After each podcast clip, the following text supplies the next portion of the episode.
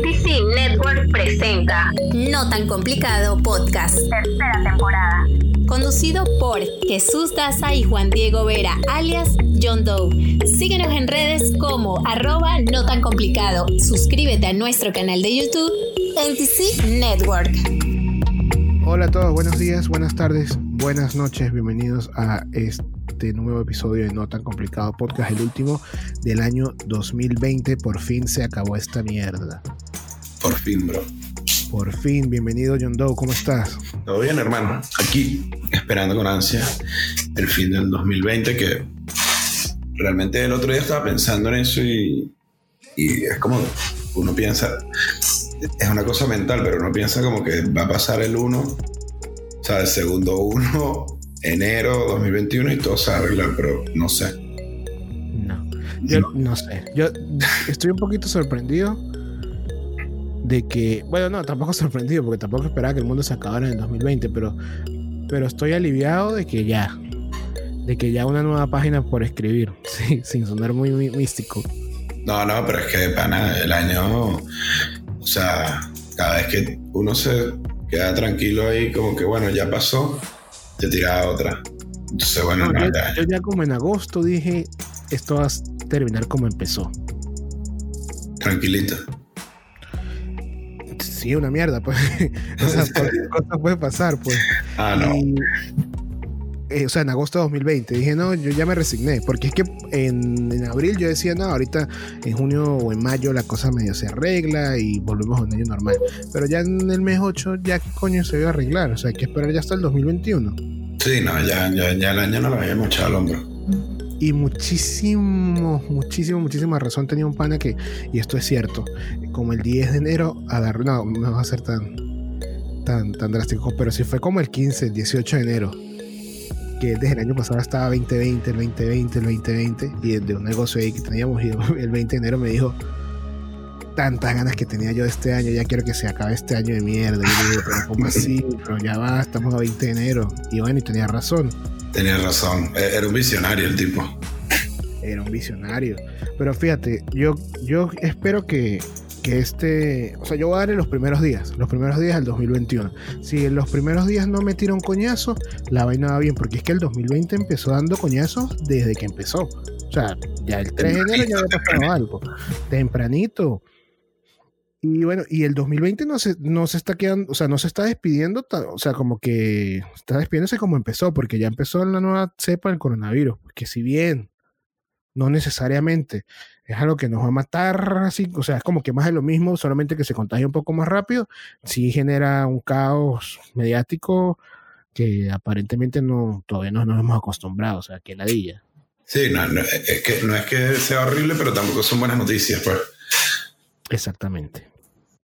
Así es. Pero bueno, vamos a volver a tocar este tema. Pero vamos a empezar con otro tema. Hoy vamos a conversar sobre la Navidad y algunas tradiciones locas y raras de la Navidad que nosotros no estábamos no sabíamos que existían. No sabemos, la mayoría de nosotros no sabemos que existe. Luego de que hablemos de estas, que van a ser aproximadamente 10, vamos a hacer, vamos a hacer este capítulo de, de dos partes, pero en un mismo capítulo, o sea, quiere decir que va a ser un capítulo un poco largo. Vamos a hablar sobre cuáles eran las expectativas que tenía el mundo para el 2020 y qué fue lo que pasó durante el 2020. ¿Qué tal? Suena bien, suena bien, porque el, el primero es un tema interes- interesante porque tiene. Son cosas raras. Las cosas raras siempre son interesantes, por lo menos. Son cosas relajadas y luego sí vamos a complicar esto como Dios manda cuando hablemos de este maravilloso año. Entonces, ¿qué dices si empezamos una vez? Porque el tiempo es oro. Sí, sí, dale, dale. Fíjate, vamos a hablar sobre las 10 tradiciones navideñas más curiosas del mundo. Ok.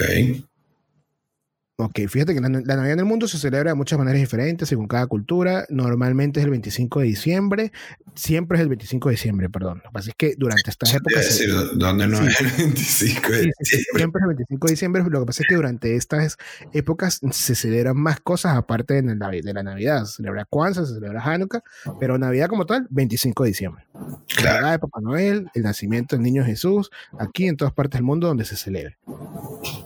Pero estoy buscando. Tradiciones que tienen que ver con la Navidad que no, no, no, o sea, se, se, se hacen otros días. Se hacen por estas fechas, así es. Exacto. Es en diciembre en general. Pero es exacto, es las épocas decembrinas, vamos a hablarlo. Entonces, eh, bueno, repito, esas son las 10 tradiciones más raras que conseguí en internet. Primero, esta es de Alemania, Austria y Hungría. Se llama Krampus. En la tradición alpina, Krampus es una, es una criatura diabólica, hermano del amigable Santa Claus. Según la leyenda, durante la Navidad, esta criatura con cadena y vara castiga a los niños que se portan mal, en contraste con su otro yo, quien premia a los niños buenos con regalos. Muchos adultos se disfrazan de Krampus a principios de diciembre y deambulan por las calles para asustar a los niños. Esto es como la realidad o la versión real de que eh, Santa Claus les va a llevar eh, este, eh, carbón, Pero más hardcore. pero más hardcore porque, Porque este dice que, que este pana va con cadena y vara. O sea, no, no, Se no lleva lleva. ningún carbón, bro. y se O sea, lleva. cadena y vara es, es castigo serio. O sea, Sí, sí, sí. o- o- ojo, yo tengo varias preguntas de esto que no me vas a poder responder porque tú no eres un experto en el tema, ni eres alemán, ni austriaco, ni húngaro.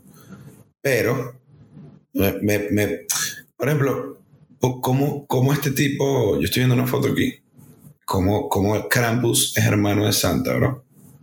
O sea, Krampus tiene cuernos, colmillos. O sea, es medio raro, ¿no? Esto.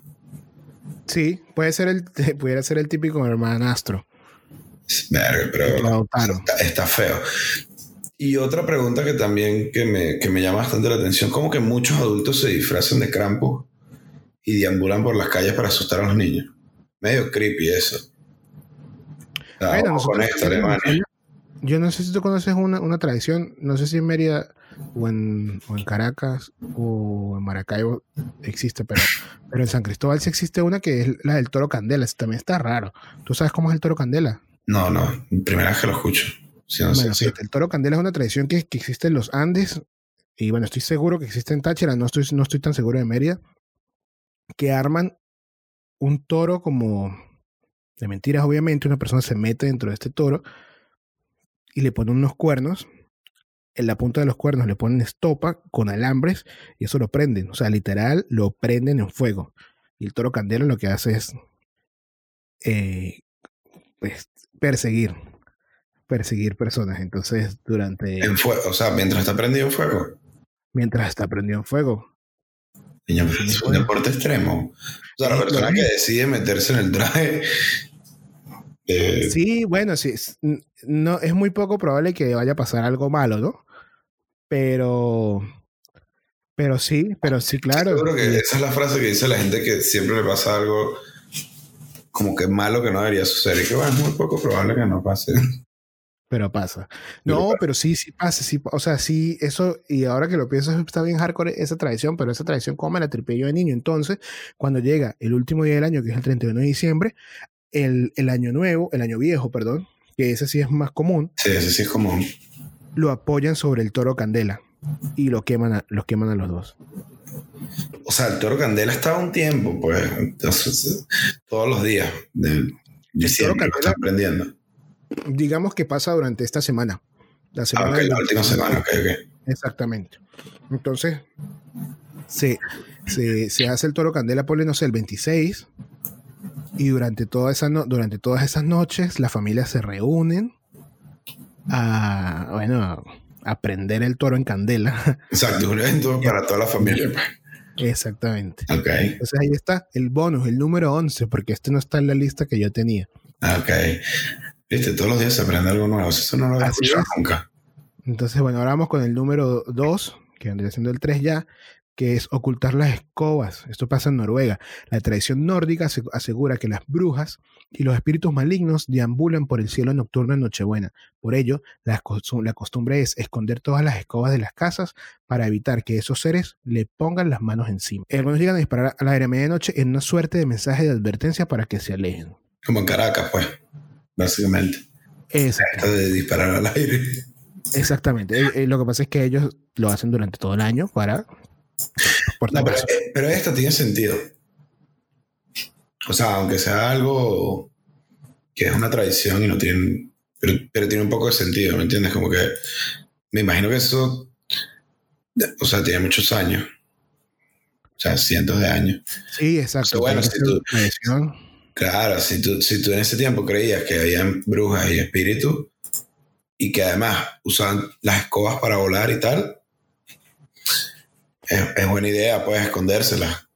O sea, como que no, no facilitarles el trabajo.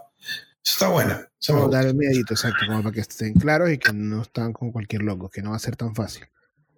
Pero esta, esta que viene es italiana, que se llama la Befana. La versión italiana de Papá Noel es una vieja bruja llamada la Befana. En Italia, la Befana. Según cuenta la leyenda, los Reyes Magos se detuvieron en su casa para pedir instrucciones de camino a visitar al niño Jesús y la invitaron a que los acompañara en su viaje. Pero ella dijo que tenía demasiadas tareas domésticas que hacer. Cuando el trío partió, ella cambió de opinión y trató de encontrarlos, pero no pudo por mucho que lo intentó. Dicen que, desde entonces, vuela la noche del 5 de enero, que es la víspera del encuentro de los Reyes Magos con el Niño Jesús. Al igual que Papá Noel, la Befana entrega juguetes a los niños. En lugar de leche y galletas, los italianos le dejan un plato de salchicha y brócoli más una copa de vino. Está súper raro porque Está demasiado raro y tengo demasiadas consultas. Yo esperaba algo malo. O sea, yo esperaba como que se robaba a los niños. Sí, no, o sea, una bruja que le gusta hacer los quehaceres. Y, pero, ¿cómo así? Si vienen los tres reyes magos a tu casa, Daza, para invitarte al nacimiento del niño Dios, y usted tiene cosas que hacer, yo espero por su bien que usted diga, bueno, no vamos, dejo eso así. O sea, ¿sí me entiende? Como que qué tanto tenías que hacer, para- o sea, el nacimiento del niño Dios. No, no puedo ir, tengo que barrer, pasar coleto. ¿Sí, sí me entiendes? ¿Cómo así? Y lo otro es que, que los tres reyes magos no iban tan rápido. O sea, si cambió de opinión y cómo no los encontró, ¿cómo así? Aparte que ella vuela. Los Reyes Magos van en un, Van a camello. en un camello. O sea, me, me, me, me genera bastantes preguntas esto. Y, y eso de que, que, que le dejan un plato de salchicha, brócoli y una copa de vino. Coño. Sí, eso Ah, es esa- esa-. Aparte que, bueno, ese no sé. se tiene que tomar un omeprazol antes de Eso salir. iba a decir, Ya. coñazo de gases, pues, gases feos, pues. Y no sé, pues. salchicha, no. y una copa de vino. Esa combinación mortal. Lo bueno es que eso no se lo va a comer nadie más, pues si se lo come es porque fue ella, porque cualquier otra persona que se lo coma se va, o sea, todo el mundo se va a dar cuenta. Pues. Esa está rara, o sea, porque no entiendo. O sea, Esta se comió lo de la bruja. Esta es la bruja, pues. sí, sí, está, está- está rara, está rara porque además no sé. O sea, ya estaba todo bien con los, los tres reyes magos, porque, porque invitaron a esta señora. O sea, no entiendo cómo encajó en un. La complicaron, exacto. Sí, bueno, pero bueno, está bien, pues, en fin. La número 4 se llama La quema del diablo y ocurre en Guatemala. Se celebra el 6 de diciembre. Durante ese día, las familias encienden hogueras y queman figuras de Satanás para eliminar los espíritus malignos y celebrar la victoria del bien sobre el mal. En el pasado, la gente sacaba toda la basura de sus casas y la prendía a fuego. Pero gracias a la concientización ambientalista, ahora encienden piñatas con forma de diablo. Ok, ok. Yo no sé qué diferencia hay entre... Quemar piñatas tampoco es que es muy ecológico. Exactamente. Pero bueno, Porque igual, bueno. pero esto también se entiende. Esto sí tiene un poco de sentido. Es como Bueno, la todo, tradición yo creo que no tiene nada que ver con el sentido, pero bueno. Sí, exactamente, porque por eso son son- tradiciones y por eso son tradiciones curiosas y raras. La número 5, la Noche de los Rábanos. Esta ocurre en México. En Oaxaca, el 23 de diciembre se celebra este festival en el que los comerciantes y artesanos venden rábanos que han sido intrincadamente tallados para representar pesebres, vida silvestre y arquitectura local, entre otras curiosidades. Las tallas de rábanos se venden como centros de mesa navideños y se premian con una suma cuantiosa al creador del mejor diseño. Está súper arrecho. Porque lo que hacen es que, según entiendo, como que agarran rábanos y tú, no sé si tú has visto a veces en Japón que como cuando crece una fruta, es lo que estoy entendiendo, como que lo ponen en un moldecito para que la fruta crezca con, con ese... Sí, sí, lo he visto. sí. Bueno, intentan hacer eso con los rábanos y hasta cierto punto lo logran. Pero no lo tallan, sino No, Oh. y luego, y luego, como no es perfecto, lo terminan, sí lo terminan así como tallando. Eso es lo que logro ver en la foto. Y está rechísimo. Y eso me lleva a la reflexión y me lleva a, a- a- comentar que las tradiciones en México, yo, yo que viví en México, son archísimas. O sea, la, la carga cultural que tiene la sociedad mexicana es increíble. Que no se ve en otros, por lo menos en Venezuela yo no lo veo así. O sea, hay tanta, y sobre todo en esas zonas, Oaxaca, Chiapas, Tabasco, hay gente que está demasiado llena de tradiciones y de cultura. Es súper interesante estar en esos lugares. La, mi- la misma Riviera Maya de Cancún. Es es súper cool. Se ve. Yo estoy viendo una foto aquí. Una tradición rarita, Sí, pero bonita. Sí, exacto. Igual es raro porque, o sea, los ranos, Exactamente. pero, pero está, o sea, sí se, por lo menos es bonita, pues. Eso es lo que veo aquí. La número 6, telarañas de la suerte, y esta pasa en Ucrania. Los ucranianos asocian las telarañas con la buena suerte gracias a una historia ancestral. La idea se hizo popular cuando una familia de escasos recursos logró hacer crecer un árbol de Navidad a partir de un cono de pino. Ok, los más pequeños estaban emocionados con decorarlo, pero no había con qué. Al percibir la tristeza de los padres y sus hijos, las arañas tejieron relucientes telas de seda alrededor del árbol, que se tornaron plateadas y doradas cuando salió el sol. Por eso los arbolitos en Ucrania se decoran con simulaciones de telas de araña para traer la buena fortuna. Eh, es una bonita historia. ¿Cómo? Es una bonita historia. Es cool, es cool. Está, sí, está. Como está que, genial. como que las arañas dijeron como, coño, Vamos a ayudarlos. estas pobres niñas quieren un arbolito y pss, está bonita, pues. Pero no sabía que se usaban telaraña en ninguna parte del mundo, no en Ucrania, pero no sé, o sea, nunca he visto un, un arbolito como con telaraña, pues. Sí. Pero, He visto que en algunas partes los arreglan así como blanco. Puede ser eso, ¿no? No, no sé. Tendrán así como su. o sea, sí, no, yo también he visto tipo arbolitos, eh, son arbolitos como de, de alta alcurnia, que son todos como blanco, dorado, plateado. pero no, pero no son, o sea, los que yo, o sea, aquí, aquí estoy entendiendo que este, como usan algo que se parece mucho a una telaraña. Ya está bonita la historia, en verdad. Pero. El próximo es el tío de Nadal y se celebra en Cataluña. En esta región española se celebra la tradición del tío de Nadal, término en catalán que se traduce como tronco de Navidad. Un tronco huecado, se le talla una cara, se le agregan ramas como piernas y se le adorna, se le adorna con un pequeño sombrero rojo. A partir del 8 de diciembre, las familias alimentan al Nadal todas las noches, llenándolos de regalos y dulces. También lo cubren con una manta para mantenerlo caliente en pleno invierno. En la Nochebuena, el leño se coloca en la chimenea y los miembros de la familia se turnan para golpearlo con un palo, ordenándole que suelte los regalos y los dulces, mientras juntos cantan canciones este sí lo había visto. Y-. Y me causa demasiada gracia porque si ves la descripción, o sea, lo cuidan como que toda la Navidad lo alimentan, lo mantienen calentito y después el último día le caen a palo para quitar las cosas que le estaban dando. Y literalmente es un tronquito con una cara feliz. Sí, al principio pensé que era que iba a terminar el 31 quemándolo así como el como el año viejo, pero no, luego No, le caen a palo, pues. Mientras cantan, además. pobre tío Nadal. O sea, le, le caen a palo, le ordenan que suelte los regalos y, le- y mientras tanto todos están cantando canciones de Navidad. Esta es rara, pero ya yo, o sea, ya, ya yo la había visto, la había Es visto por una ahí. combinación entre una piñata, un año viejo Ajá, y, y Papá Noel. sí, es, es raro, es raro. Pero sí la conocía. La número 8, Fiesta en la playa de Australia. En Navidad, la temperatura supera los 30 grados en Australia, por lo que la playa es el escenario natural elegido por muchas familias y grupos de amigos para hacer picnics desde el atardecer, contemplando a los surfistas disfrazados como Santa Claus. Las playas de Sydney tienen estrictas normativas y fuertes multas por consumo de alcohol. O sea, es una fiesta de surfistas Básicamente es una fiesta, exacto. Hacen una fiesta en la playa, no me parece tan, tan raro. y no se pueden echar palo. Exacto. Es una fiesta en la playa.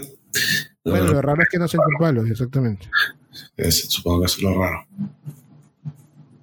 Esta es mi Bien. favorita de toda la lista. Esta que vas a Sí. Sí, pollo frito yankee. asocian el- las fiestas con el pan dulce y el vitel toné. ¿Qué es el vitel toné? Porque eso es un término argentino. Cuéntame, ¿tú, tú sabes qué es el vitel toné? No, bro. O sea, estaba leyendo aquí que, que, eh, esta, esta fiesta ocurre en Japón. Ah, ok, en Argentina. Eh, el Viteltone no sé qué es o a qué se refiere en esta publicación, pero el pan dulce es panetón. No es pan dulce como, como te acuerdas, o sea, como Venezuela, sino es panetón.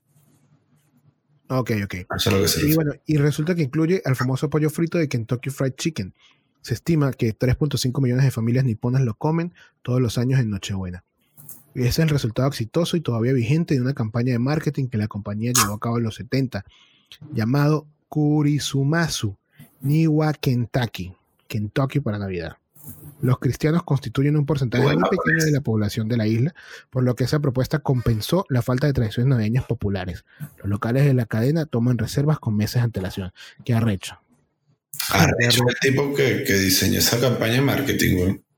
Que tiene Por eso. 50 años vendiéndole pollo Kentucky en Navidad a los japoneses. Pero me parece buenísimo. O sea, es como que no hacían nada y este tipo dijo como que, ¿qué tal si les decimos que comer pollo frito en Navidad es la verga? Y supo capitalizar algo como que, algo de este, porque es muy cierto, una de las cosas que caracteriza a, a la sociedad japonesa es que no tienen, no están atados a ninguna religión, son, la mayoría son ateos. Entonces, Ah. algo tenía que pasar en Navidad, y bueno, pues Kentucky Fried Chicken fue el ganador.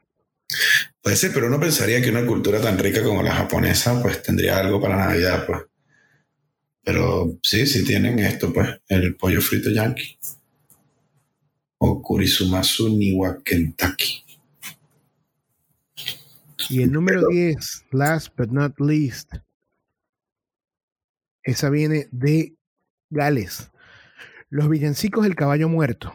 Los villancicos navideños de Gales no son tan conocidos como los españoles o italianos. En algún momento de diciembre e incluso en pleno enero, al abrir la puerta de sus casas, los galeses pueden encontrar a un amigo o familiar escondido bajo una sábana adornada con cintas y campanas sosteniendo una calavera de caballo. Real, por cierto en un palo. La tradición llamada Marilwit, o no sé cómo se pronuncia, se traduce como yegua gris, indica que la sorpresita se completa con un desafío igual de particular, una batalla de insultos que rimen. Eso está muy raro todo. Sí, sí. O sea, primero, ¿quién se esconde a esperar a alguien con una calavera de caballo de tamaño real debajo de una sábana adornada? O sea, es un trabajón. Y si la gente no llega cuando tú crees que iba a llegar, por ejemplo. Y si te parece poco, Y te pasas cuatro horas esperando.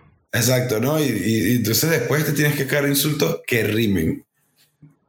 O sea, ¿por qué? Pues Bueno, ahí yo estoy seguro que básicamente va a durar todo el año tratando de buscar la rima. sí, Pero eh, viene siendo una, una batalla de freestyle. sí, yo creo que es una batalla de freestyle porque la otra persona te tiene que responder los insultos, ¿no? Supongo, Sí, no, sí, no, batalla. batalla me refiero a que es como- sí, exacto. Y bueno, ahí esas son las 11, los 11 tips mm, o las tradiciones más- navideñas más raras y más curiosas del mundo. ¿Cuál te pareció la más loca? Yo creo que eh, la última, bro. La de la calavera del caballo me parece, y los insultos están muy raros. O sea, porque no le veo ningún sentido. no le veo ningún sentido y no veo qué tiene que ver con la Navidad, nada. También que la- bueno, es un poco de información que tenemos, ¿no? O sea, capaz que tiene un que- contexto, pues. Sí, exacto, exacto, exacto. Pero a esa me No. parece, y lo de lo, Esto es lo de las lo de Japón, pues. Lo de Eso te iba a decir que después de esa me parece que la de Japón es lo más raro que hay porque es raro, pues, que se base toda la, la tradición de Navidad de un país en, en una estrategia, Bien hecho. ah, en un marketing bien hecho, correcto. O sea, es raro. Y la del toro de candela, que bueno, fíjate que tú no sabías, nunca la habías El escuchado. Toro Candela me, me parece bastante arriesgado, pero, pero bueno, o sea, no, no me parece tan loco. No, pero uno se la disfruta, ¿no? Yo que. Y sí, Exacto. sí está en Mérida, sí Es está en. Mérida. Si está en Sí, es de los Andes. Hay una también que se llama La Burra Chuta, pero esa sí no tengo ni idea de qué es. No, no, ni idea. Sí, ahí sí. Tampoco la burra chuta. de tarea. No, no Bueno, y así, y así concluye las 10, bueno, 11, porque hay hubo un bonus que yo me acordé y ahí lo lancé. Tradiciones navideñas más curiosas y extrañas del mundo. Está bueno, estuvo interesante. Estuvo bien, estuvo bien y algo diferente, porque yo estoy seguro que todo el mundo está conversando ahora sobre lo, lo atípico que fue esta Navidad. Entonces, bueno, está Sí, bien como esta que Navidad darle- fue- darle fue un cambio diferente, exacto. Hablar sobre otro tipo de cosas con respecto a la Navidad. Y en la segunda parte, vamos a conversar, y aquí vamos a complicar un poquito el tema, sobre los siete acontecimientos, o los siete acontecimientos que iban a pasar en el 2020 y luego qué pasó en realidad en el 2020. Entonces vamos a empezar con los siete acontecimientos que hace un año decíamos que iban a marcar el 2020 y cómo uno por uno se van a dar cuenta que, que no pasaron, o por lo menos la mayoría no pasó. Estoy leyendo un reportaje del primero de enero del 2020. En realidad son seis acontecimientos, porque el séptimo no, no tiene absolutamente nada que ver con nosotros, creo. O, No. Ok, empecemos. El primero, pero es que no tiene nada que ver con nosotros. Ok, Reino Unido dejará oficialmente la Unión Europea el 31 de enero. Fíjate que esto sí ocurrió, pero no exactamente como pensamos que iba a ocurrir. Supuestamente el 31 de enero del 2020 el Reino Unido iba a dejar de pertenecer a la Unión Europea y, y se iba a concretar lo que se llamó, lo que se llama el Brexit. Pasó, pero no de, estas, de esta forma, fue mucho más traumático y todavía se siguen viendo las secuelas de este tema, ¿no? Sí, hasta el día de hoy están viendo cómo resuelven. El Papa lanza un evento mundial el 14 de mayo. El Papa Francisco convoca un encuentro de orden mundial para la creación de un pacto educativo global basado en valores humanos como la solidaridad y la inclusión. El evento con el lema Reconstruir el pacto educativo global tendrá lugar en Roma, tal y como lo anunció el pontífice a través de un video comuni- de comunicado. Este también pasó, pero la pandemia lo opacó increíble, o sea, pasó desapercibido y por Ah, supuesto no este yo ni lo escuché. No, fíjate, yo sí lo escuché, pero por una razón bien rara. Pasó desapercibido porque al final terminó siendo virtual y nadie le paró.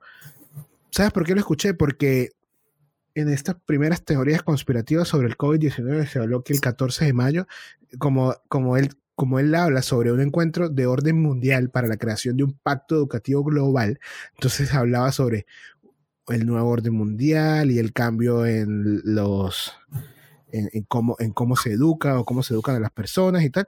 Entonces hubo, por, por eso yo me enteré, porque todo el mundo hablaba sobre el 14 de mayo y que el 14 de mayo se iba a saber la realidad de muchas cosas. Al final no se supo la realidad de nada, pero bueno, eso fue lo que se Sí, sí, es decir, yo, yo ni lo escuché. ¿Sabes más? Lo único que escuché del Papa, o sea, de algo de, de- de concentración, fue, fue la foto esa famosísima que, que que le dio like a un culito. Y fíjate que salió otra. esa, esa y la de que es en, en Semana Santa siempre se reúne mucha gente ahí y, y las fotos esas famosísimas que no había nadie.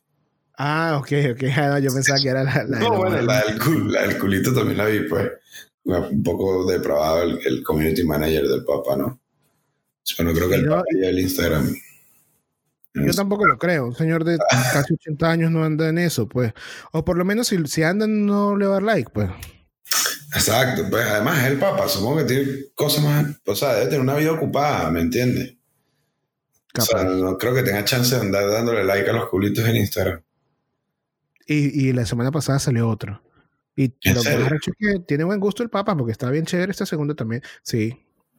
Bueno, No sé exactamente cómo se llama, pero sí, sí, sí. Le dio like. Y es desde la cuenta de Estados Unidos. Entonces, ojito con ese community manager en inglés. sí, sí, pero, o sea, urgente. Ya. Sí. Ya. Segundo strike. La número 3, Eurocopa, 12 de junio. Esta era la que te Eh, estaba contando yo temprano cuando empezamos a hablar. Y yo, yo, yo me, vi, me vi el artículo y dije, pero ¿cómo así? ¿Qué ¿Será que, éramos?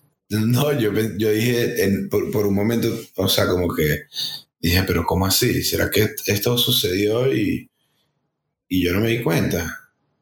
Pero no, no, no. No, obviamente no, porque por más que, por claro. más que no sea medio despistado, pues ya, o sea, a este nivel no, pues. Sí, no, no. Las selecciones europeas estrenan un nuevo formato para la Euro- Eurocopa 2020. Este año la, compe- la competición tendrá lugar en 12 sedes de diversos países europeos, entre ellos España, donde el encuentro se disputará en Bilbao. Un total de 24 equipos competirán por ser el campeón de Europa en una final que se celebrará, se celebrará el 12 de julio en Londres. Obviamente Fíjate. no sucedió. No pasó. Pero está bueno ese formato nuevo. Como que, o sea, en varios países europeos. Sí, no, y, y está y, y cree- la siguiente tiene mucho que ver eh, con esto. Así la que- siguiente es, le- o sea, lo mismo, pero del otro lado del charco, como dicen, la Copa América. La Copa América este año también se va a disputar y iba a empezar el 12 de junio.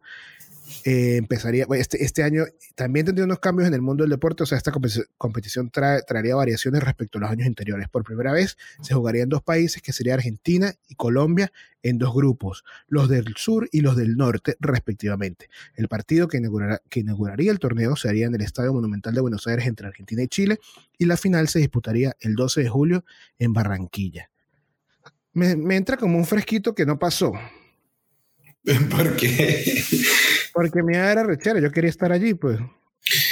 Coño, sí, pero a mí me está dando rechera ahorita que leí que el, el- el partido inaugural es aquí en Buenos Aires, pero entonces Ah, pues. el, el- de la final en, Colombia. Pero ¿por qué no es al revés? Bueno, igual fue el partido de, en la Copa América de Venezuela. Igual seguro no hubiera podido ir porque seguro ya compraron todas las entradas. No, marico, si se queda ya. soltero. Y, No, no, y- claro, pues, pero supongo que eso está pospuesto para el año que viene. O no sé. eso espero, si nos dejan. ¿Tú todavía Bueno, pero- no esa info? No, Sí. Vamos con el próximo. Este fue súper mediático. Juegos Olímpicos de, Tok- de Tokio el 24 de julio. El 24 de julio se daría el pistoletazo de salida al mayor evento deportivo del mundo, las Olimpiadas. En esta ocasión, la ciudad anfitriona del acontecimiento sería Tokio, capital de Japón. Los Juegos Olímpicos del 2020, que finalizarían el 19 de agosto, tendrían participantes de 32 deportes distintos. Además, cabe destacar que el 25 de agosto al 26 de septiembre sería en la misma ciudad los Juegos Paralímpicos 2020. Digo que esto fue lo más mediático porque esa gente no quería, que sí quería, que lo iban a hacer, que sí, que sí, que sí. Y al final, obviamente, tuvieron que aplazarlo, tuvieron que pasarlo al 2021.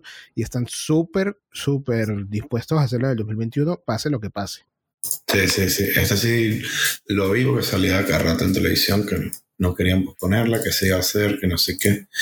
Pero esta es mentira. Este no es ningún mayor de- evento deportivo del mundo, es. Y por último, algo que sí pasó, que fueron las elecciones presidenciales en Estados Unidos el 3 de noviembre. El 3 de noviembre se celebraron las elecciones presidenciales en Estados Unidos, que fue, bueno, que sería la oportunidad para Donald Trump de renovar su candidatura en una posible reelección por cuatro años más. Y los demócratas los demócratas tendrían que elegir un rival para que se enfrentara al actual mandatario de la Casa Blanca en los comicios del 2020. Todo el mundo sabe que este rival fue Joe Biden, Sleepy Joe, y Sleepy Joe terminó arrebatándole la presidencia de los Estados Unidos al magnánimo, superpoderoso comandante intergaláctico Donald Trump. Entonces, bueno, como dice el dicho, una cosa piensa el burro y otra quien lo arrea. ¿Sí o no? sí, sí, sí, así es. Entonces, ahora vamos a que conversar lo único que se dio fue las elecciones, ¿no? Bueno, y el Brexit. eh, las elecciones, el Brexit y, y bueno, y el, el evento mundial del Papa. Así que yo ni- ya ni me acordaba otra vez. Y ahora vamos a ver lo que en realidad sí ocurrió en este 2020. Este 2020,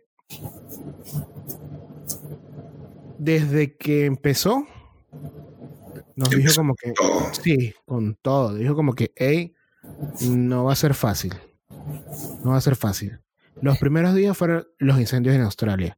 Fueron una de las noticias más mediáticas durante enero de 2020. Los, los, los incendios en realidad comenzaron a finales del 2019, pero se volvieron gigantes las primeras semanas del de enero del 2020. Los incendios forestales en Australia consumieron más de 10 millones de hectáreas, un total de 26 personas y mil millones de animales perdieron la vida. Para mí este es uno de los peores. De- o sea, una de las peores cosas que pasaron en... Y fíjate la diferencia, o sea, En enero. 26 personas y mil millones de animales. O sea, estamos hablando de que si esos mil millones fueran personas, sería una Una séptima parte de la población. de la población mundial. Por eso me parece horrible. Y las imágenes eran, eran horribles de, o sea, los animales huyendo y tal. O sea, de pana empezó duro, pues. Y lo más arrecho es que, fíjate, mientras en Australia intentaban controlar estos incendios, Estados Unidos y su gobierno eran noticia porque el ejército de este país concretaría un ataque contra el aeropuerto internacional de Bagdad, donde, muri- donde moriría, donde sería asesinado eh, Qasem o Qasem, no sé cómo se pronuncia, Soleimani, comandante de la fuerza élite Quds de la Guardia Revolucionaria de Irán. Esto deterioró, deterioró las relaciones entre ambos países. Irán prometió venganza. Entonces, ¿qué fue lo que pasó? Este Soleimani es como que agarren al comandante general de la Guardia Nacional Bolivariana de Venezuela y lo maten. Así de simple. O sea, no estamos hablando de un comandante de una fuerza no oficial o de un- unos paramilitares. No, era, es como la fuerza pues. guardia revolucionaria. O sea, él era un, un funcionario del gobierno de Irán. Así de heavy estaba. Pero bueno, eso se veía venir. No. Sí, no, y se veía venir porque el año pasado, durante 2019, eh, la Guardia Revolucionaria de Irán había sido catalogada como, o sea, un organismo oficial del gobierno iraní había sido catalogado como una, un ejército o, o un cuerpo armado terrorista. Sí, no, el Luego de- turbio. Luego nos dieron un pelo de tregua hasta que cuando la cosa se veía medio, bueno, primero se vino pues el COVID-19. Sí, Lo que primeros pasa es que en ese momento, como que cuando llegó, medio la gente no, no estaba parándole mucho. Por eso, Sí. está, por eso está después de esto en, el- en- el- en la lista. Top, Pero, pero vamos a hacer algo. Voy a dejar el COVID-19 de último porque sé que eso es lo que nos va a tomar más tiempo. El número 3 fue el 19, perdón, eh, inicios del mes de abril, cuando un aumento de la radio- radioactividad en Chernóbil preocupó a las autoridades de Ucrania. La causa era aparentemente un aumento de los incendios forestales en zonas cercanas a Chernóbil, donde en 1986 se produjo el peor accidente nuclear de la historia. Entonces ahí todo el mundo se asustó porque, bueno, aparte que ya la gente estaba con miedito por el tema del COVID, entonces empezó... se Es que a todo lo que, lleve el, lo que lleve el nombre Chernobyl da, da miedo. Sí.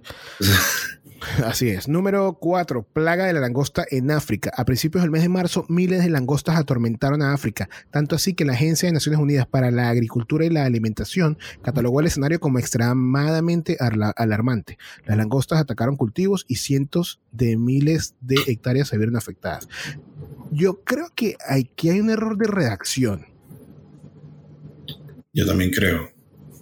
porque para mí la langosta es de mar No, lo que pasa es que, que y también está la mangosta. no, la mangosta es como un marsupial, ¿no? Sí. Pero la langosta se le dice al, al- al grillito ese que come. Ah, está el insecto que también es langosta, así es. Sí, claro. Una fase de ciertas especies de saltamontes, la mayoría pertenecientes a la familia. Es, Es- es- que se comen el, el- Eso, pues, la. Bueno, fíjate, si hubiesen sido langostas, hubiesen sido de su- langostas de mar, hubiese sido súper de pinga, porque bueno, todo el mundo hubiese comido langosta y hubiesen bajado el precio de la langosta. Todo el mundo, pero no, no estamos hablando de eso, estamos hablando de los saltamontes. Sí, que si hubiese sido en, en, en México también hubiese sido de pinga, porque allá se los Se mandan los comen. chingón, En Asia también se los comen. chapulines. Pero lamentablemente en África no. Ok. Número 5. Indonesia bajo las aguas. Las lluvias en Indonesia dejaron un total de 43 personas fallecidas y miles de damnificados. Las fuertes precipitaciones se registraron durante el mes de enero. Este no lo escuché tanto. O sea, No, creo que escuché algo por ahí, pero no, no.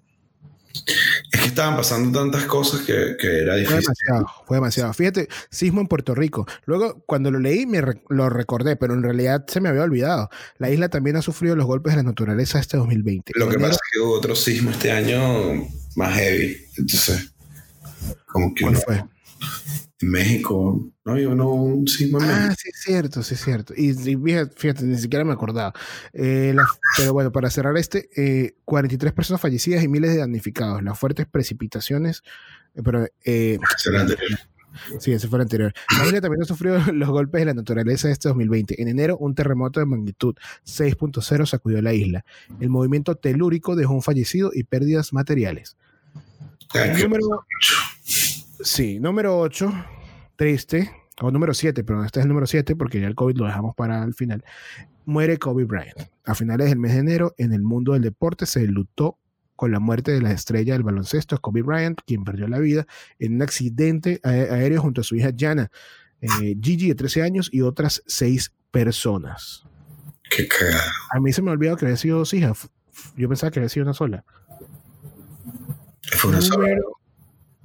Mm, Jana, María y no, le dicen. Ah, no, es cierto, le dicen. Ok, así, y otras seis personas. Ok, número nueve. Volcanes entran en erupción. En México, durante el mes de abril, el volcán Krakatoa entró en erupción. Afortunadamente, no dejó víctimas que lamentar. Previamente, en febrero, México también había sido noticia porque el, volcán, el volcán Popocatépetl entró en erupción. También dejó víctimas. En Alaska, el Chichaldin también reportó actividad. Están activos los volcanes. Eso siempre asusta. Siempre que, yo siempre que veo que varios volcanes entran en actividad al mismo tiempo, siento que algo malo se viene, porque quiere decir que por debajo algo está pasando. Tipo 2012, pues. Tipo 2012 de la película. Claro. Sí, sí, sí, para, entrar en contexto. Número 9. Pasó un asteroide. Este, este, es normal. 29 de abril, tal como lo había anunciado la NASA, un asteroide pasó cerca de la Tierra sin golpearla. El objeto tenía el nombre de OR2. Normal.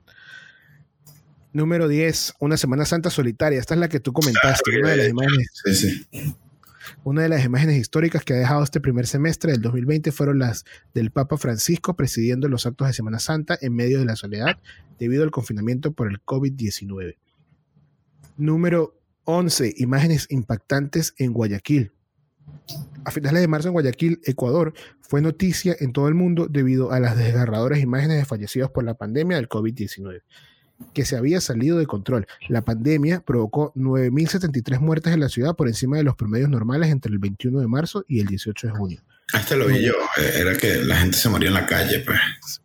Y 9.073 muertes es mucho para una ciudad, es demasiado para una ciudad. Sí, pero, pero lo impresionante en ese momento era literalmente la gente se moría en la calle y nadie los iba a buscar porque como que estaban saturados. Entonces, como que habían muerto de COVID, no los querían recoger. O sea, como que tenían que buscarlo la gente que tenía protección y tal. Colapsado el sistema de salud. Número 12. Este también marcó bastante el 2020, que fue el asesinato de George Floyd en Estados Unidos. El asesinato de George Floyd a manos de un policía estadounidense desataron una ola de protestas y manifestaciones en los Estados Unidos. Las protestas contra el racismo y la brutalidad policial también se extendieron a otras partes del mundo. Esto fue lo que dio el comienzo al movimiento Black Lives Matter. Sí. Bueno, y después hubo, después hubo varios, o sea, otros que fueron asesinados también en, situaciones dudosas. Y antes también creo que había una, habían asesinado a una muchacha. También estuvo Breonna Taylor en ese tema. Eso. sí, y fue en, el, en, una estación de servicio. Fue después de George Floyd. Sí, en realidad son cosas que pasan todos los días, pero pero bueno, nunca lo hacemos suficientemente público y por eso no se crea conciencia. y, creo que también la diferencia con George Floyd es que literalmente grabaron el asesinato de la persona. Pues. Así Está grabado que, pedía ayuda y que no podía respirar y nadie. O sea, no se hizo nada al respecto, pues. claro. Número 13. Terremoto en México. El 23 de junio se registró un terremoto en México con magnitud de 7.5 y tuvo su epicentro en Oaxaca. Edificios fueron desalojados y la Administración Nacional Oceánica y Atmosférica de Estados Unidos emitió una alerta por posible tsunami. En México, sí, eso iba a decir. Mucho, mucha actividad telúrica últimamente. Y, y nos andan con cuentos, o sea, nada que ver con, con no, que 6, en la escala de Richter. 7.5 heavy. 7.5 es heavy, 7.5, 7.1, 7.2, así son los terremotos allá. Número 14. Unión Europea reabre fronteras a 15 países. El 1 de julio, la Unión Europea informó que reabrirían las fronteras de 15 países integrantes de la lista acordada. Otros continuarían con las restricciones a territorios considerados seguros o permitirían la entrada a otros que no están en dicho documento. Los países autorizados serían Argelia, Canadá, China, Corea del Sur, Japón, Georgia, Marruecos, Montenegro, Nueva Zelanda, Ruanda, Serbia, Tailandia, Túnez y Uruguay. Aquí está un poco escueta la información. En realidad se refiere que reabrieron fronteras luego de haberla cerrado a causa del COVID-19, que es nuestra última, eh, nuestra última cosa clave que ocurrió durante el 2020 y la dejamos de último porque sé que vamos a conversar bastante sobre eso. COVID-19. Aunque las primeras señales de los casos datan de diciembre de 2019, en China el resto del mundo no supo sobre esta enfermedad sino hasta enero. Ya para los tres primeros meses del año se había extendido Europa, Estados Unidos y Latinoamérica.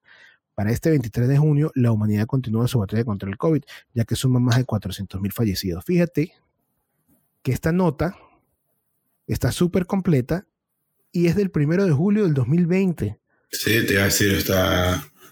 O sea, le Si falta alguna cosita, pero está, está- tiene bastante.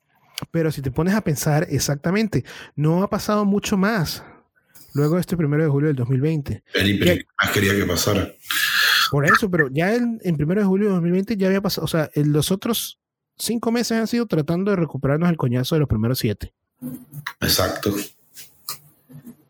Lo único, sí, lo, lo único que, que sí cambia un poco es que, bueno, ya no estamos hablando de 400 mil muertes por, por coronavirus, sino estamos hablando de 1.770.000, que es lo que llevamos en este exacto momento. Bastante, la verdad. Así Y es. igual yo creo que todavía falta.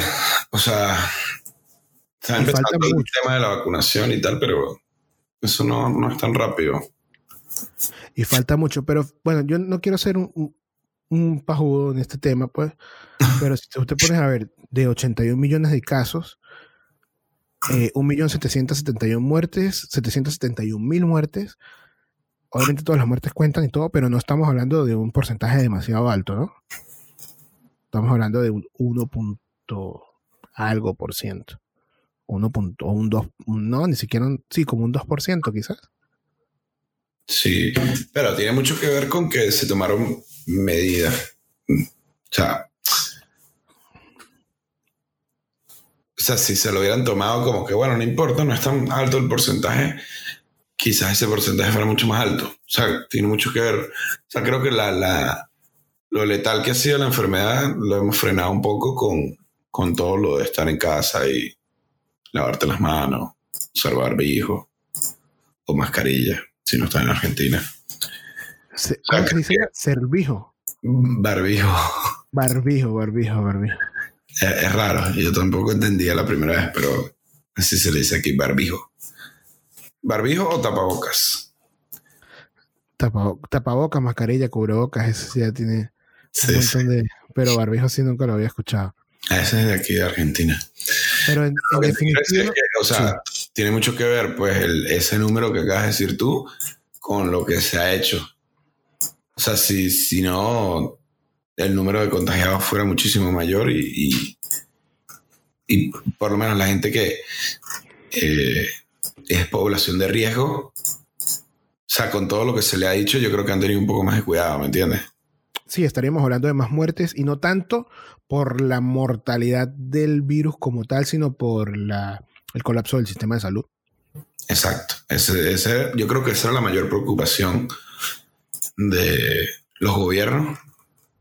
Porque a pesar de lo que eh, es verdad lo que tú dices en números, ¿no? O sea, la mortalidad no es tan alta, pero eh, eso ha sido con los mejores esfuerzos. O sea, en el caso de que no se pudiera atender a la gente o no, no, no hubiera medicamentos, etcétera, pues pudiera ser Los, ven- ventiladores.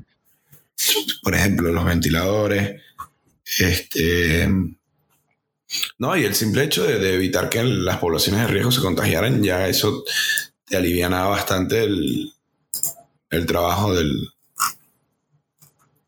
Sí, de, de- de la contingencia, pues, o, o- o evi- evita- evitar que la gente se contagiara daba mayor probabilidades de que, de que se pudiera manejar de una mejor forma la contingencia. exacto. Porque igual era, o sea, igual eso de decirle a la gente que se encerrara en su casa por seis meses no sea, no era una que- solución viable tampoco, pero Quizás Pero por sí un tiempo ayudó. lo fue. Por un tiempo sí lo fue.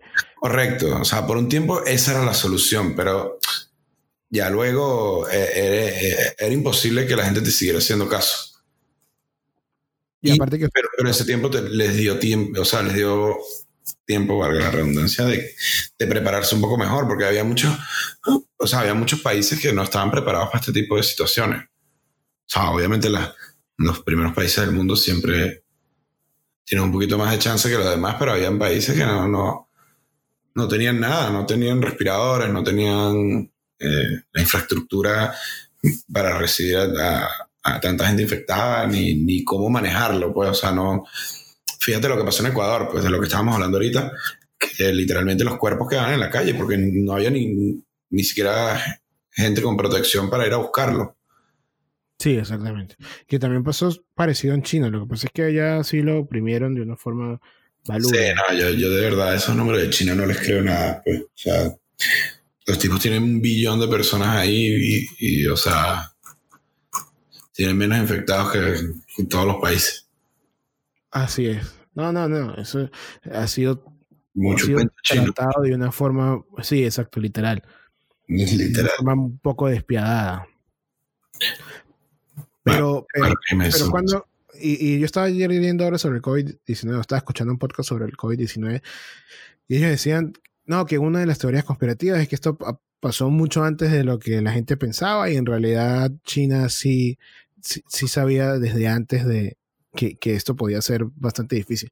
Y ellos decían, pero es que esto no es ninguna teoría conspirativa, esto es verdad, los chinos sabían que esto iba a ser así, lo que pasa es que se lo guardaron.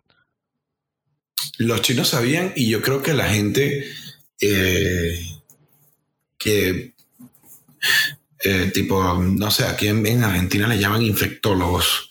Yo nunca he escuchado eso, pero supongo que es un término. Pues eh, ese tipo de personas tenía que saber que, que un virus así agresivo tenía que ser más de lo que te decían en televisión o, o los medios. O sea, por ejemplo, te voy a contar mi experiencia, por lo menos del, aquí en Argentina. Aquí en Argentina el, el ministro de Salud salió diciendo que, que eso no iba a llegar aquí. Y que, se- que si llegaban, llegaban unos poquitos. o sea, más irresponsable imposible. Bueno, el mismo, el mismo tema con, con los Estados Unidos, pues aquí en Estados Unidos también lo dijeron. Yo siento que, a ver, lo que tú dices que algunos países están más preparados que otros es cierto, pero ninguno, ni el primero ni el último del mundo, tenía idea de la magnitud que iba a tener eh, este, esta pandemia, ¿no? No, no, yo no creo que ninguno, porque es que no pueden ser adivinos.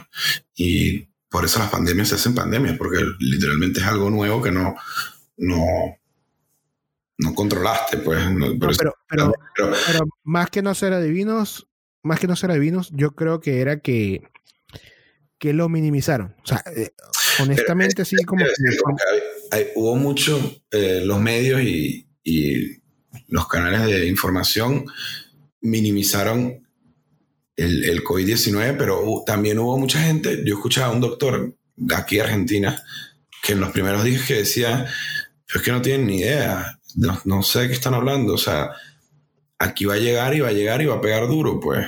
Y, hablaba de 20 mil, eh, 15 mil muertos cuando aquí habían 20 personas fallecidas. Y la gente lo pensaba increíble y los medios pensaban que era increíble y es- sí, sí, sí hubo uno que otro que en los medios que sí, sí alarmó. Pero claro, también pasa es que es un juego de entre ser alarmista o ser muy tranquilo, pero yo lo que quiero decir es, si, si hubo gente que sabía del tema que dijo que, que, que este era un pedo, pues. Y la gente decidió no escuchar, sino escuchar lo que decían que todo iba a estar bien. Que no tiene nada de malo, ¿no? Porque la, mayoría de las veces uno trata de ser un poco más positivo. Pero, o sea, yo creo que las alertas estuvieron ahí y nosotros decidimos no, y me incluyo, porque yo también pensaba que era un poco más, más leve. sí, sí, todos los minimizamos. Todos los mi- pero nosotros, nosotros somos unos ignorantes del tema. En cambio, los gobiernos tienen todo el capital y todas las responsabilidades. de- de- Exacto. O sea, por eso nosotros no somos responsables de nada de eso. Hay un grupo de gente que está, que se supone que decide por nosotros y eh, tiene los recursos para manejar este tipo de situaciones. Ahora, ¿cuándo crees tú que, o sea, en qué momento tú dijiste esto se jodió? Y no- o sea, no que se jodió el mundo, porque yo, yo todavía espero que no, que nos haya jodido. Pero, ¿en qué momento tú dijiste, coño, esto salió de las manos de todos? Vamos a aguantar el coñazo porque no sabemos cuánto vaya a tardar. Para mí fue cuando cerraron Nueva York. Cuando cerraron Nueva York, que, que Donald Trump está, salía por un lado Donald Trump diciendo que todo bien, que tranqui, que no pasa nada. Y por el otro lado, o sea, Nueva York tenía un barco, literalmente, un barco hospital parado afuera para poder tratar a los pacientes.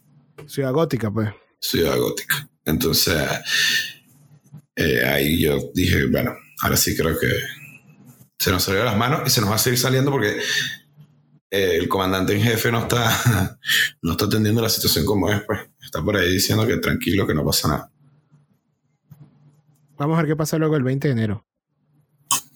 Igual ya el daño está hecho, ¿no? O sea, lo que Sí, Ahorita quien venga va a tener que tratar de, eh, de enfrentar un monstruo que tristemente otra persona dejó.